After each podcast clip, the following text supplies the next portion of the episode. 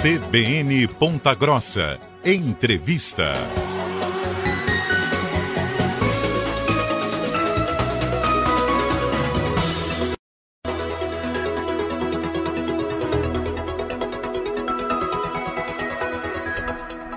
CBN Ponta Grossa, segunda edição, estamos de volta e temos entrevista na nossa programação. Na semana passada, nós trouxemos a informação do alerta do Conselho Municipal dos Direitos da Criança e do Adolescente aqui em Ponta Grossa sobre a evasão escolar, que pode ser causada pela sensação de insegurança devido à onda de informações falsas sobre ataques nas instituições. E neste momento, quem está conosco aqui no estúdio da CBN para falar um pouco mais sobre esse assunto é a presidente do conselho, a Mônica Mongruel, gentile... É, gentilmente está aqui no estúdio para conversar aqui com o ouvinte da CBN. Mônica, muito obrigado pela gentileza da tua participação aqui na programação. Imagine, Tailã, sou eu que agradeço a oportunidade de você estar trazendo o Conselho dos Direitos da Criança e do Adolescente aqui nesse momento.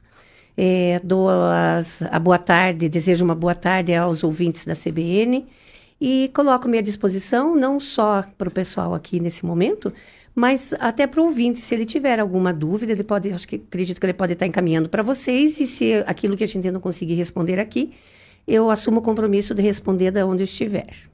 Ótimo, eu já queria que você é, falasse para a gente sobre essa preocupação. É um assunto muito importante, principalmente devido né, aos, aos últimos acontecimentos e aí um, causando um pouco de pânico também na população.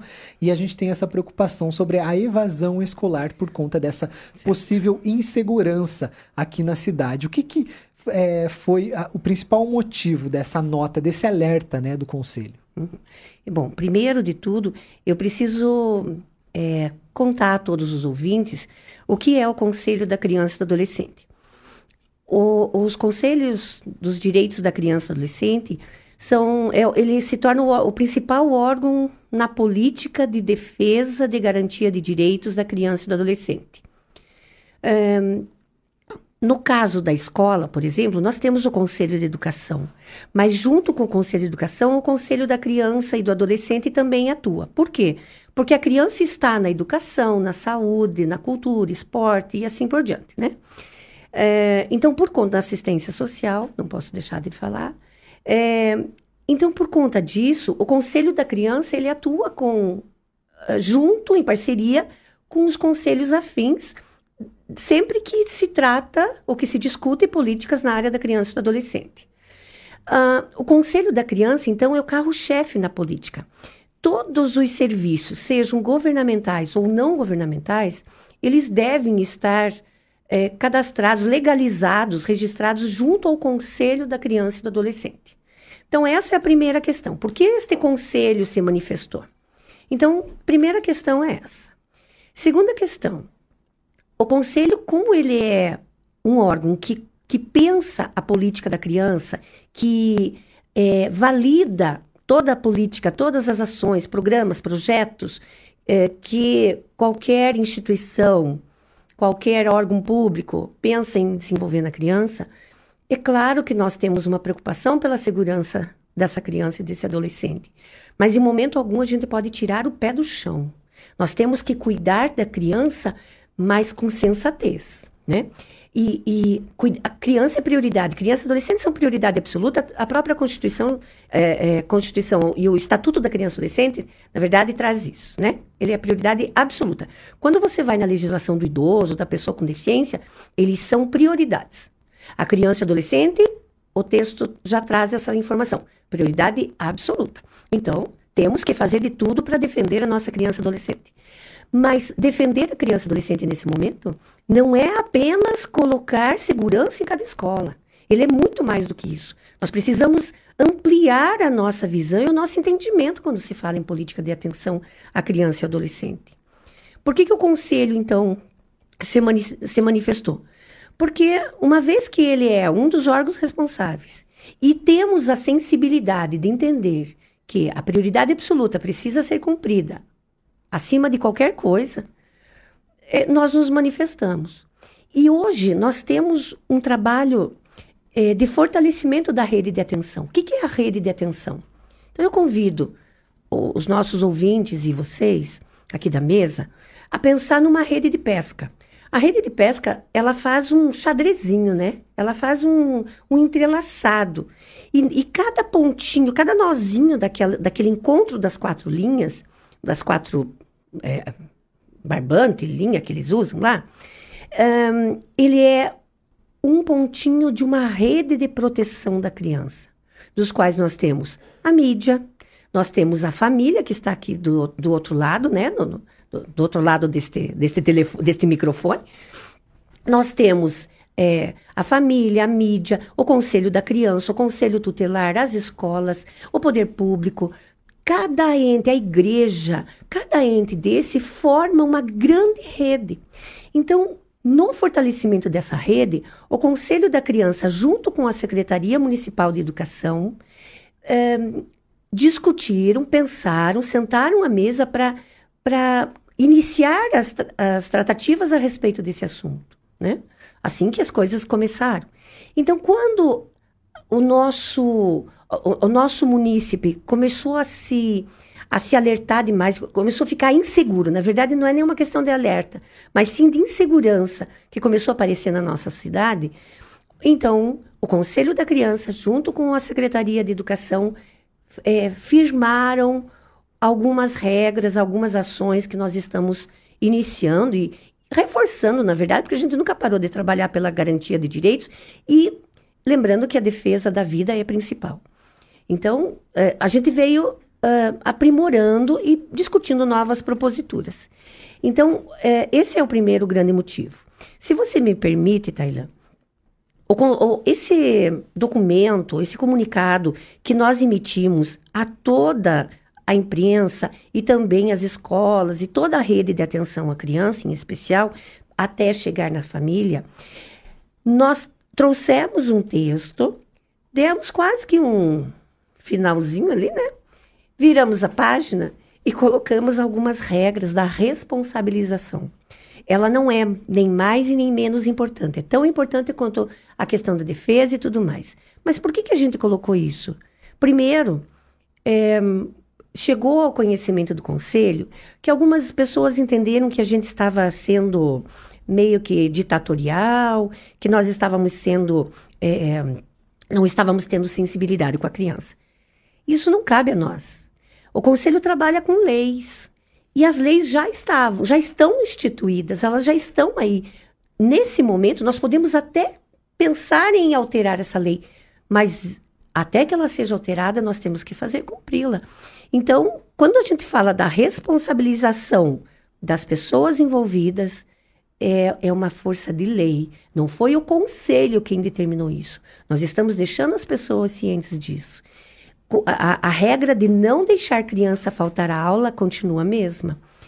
Nós temos que entender que é, a legislação, tanto a Constituição Federal quanto o Estatuto da Criança e Adolescente, o artigo 227 da Constituição Federal e o artigo 4 do Estatuto da Criança e Adolescente, eles apresentam como a família, a comunidade, a sociedade e o poder público são todos responsáveis pelas, pela prioridade absoluta na atenção à criança e adolescente.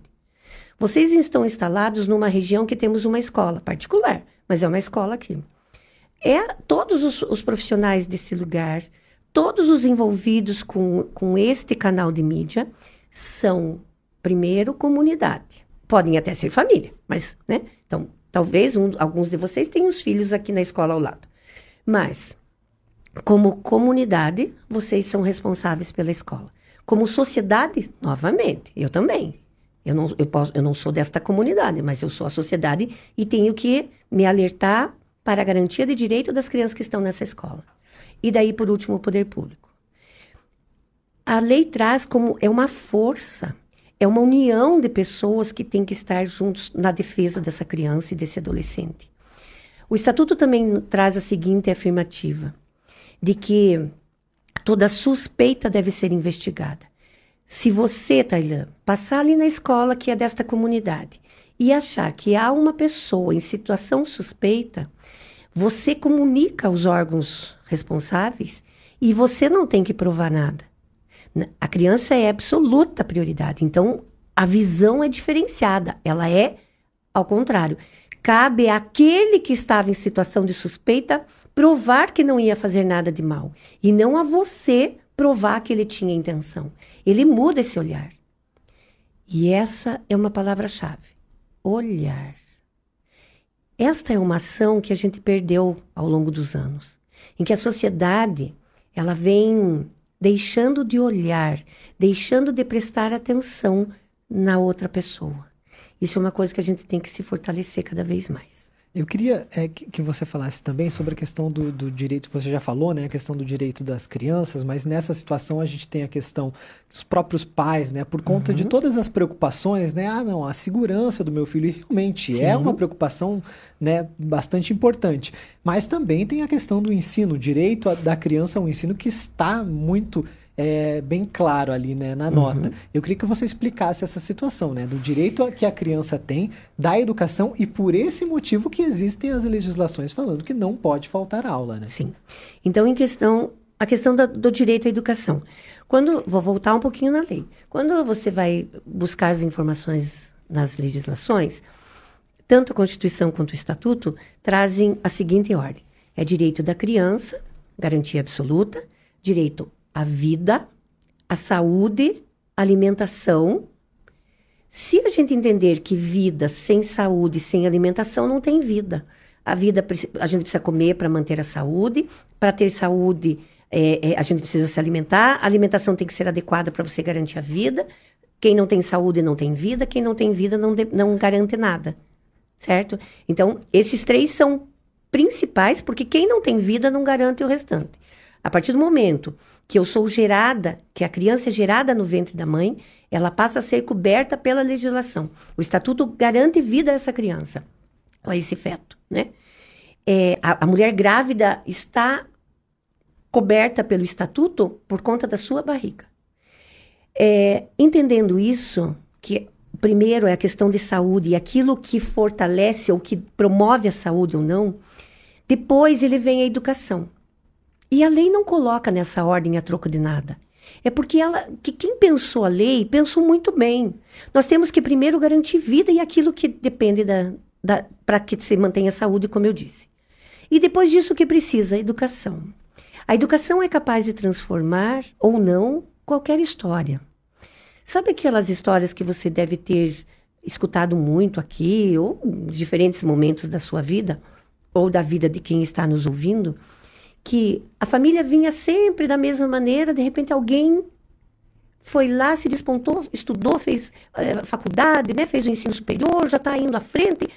E aquela pessoa, ela leva junto com ela o sonho da família. A, todos nós entendemos que a educação é o caminho, só que a gente não sabe como. E o estatuto não diz que a criança tem direito à escola.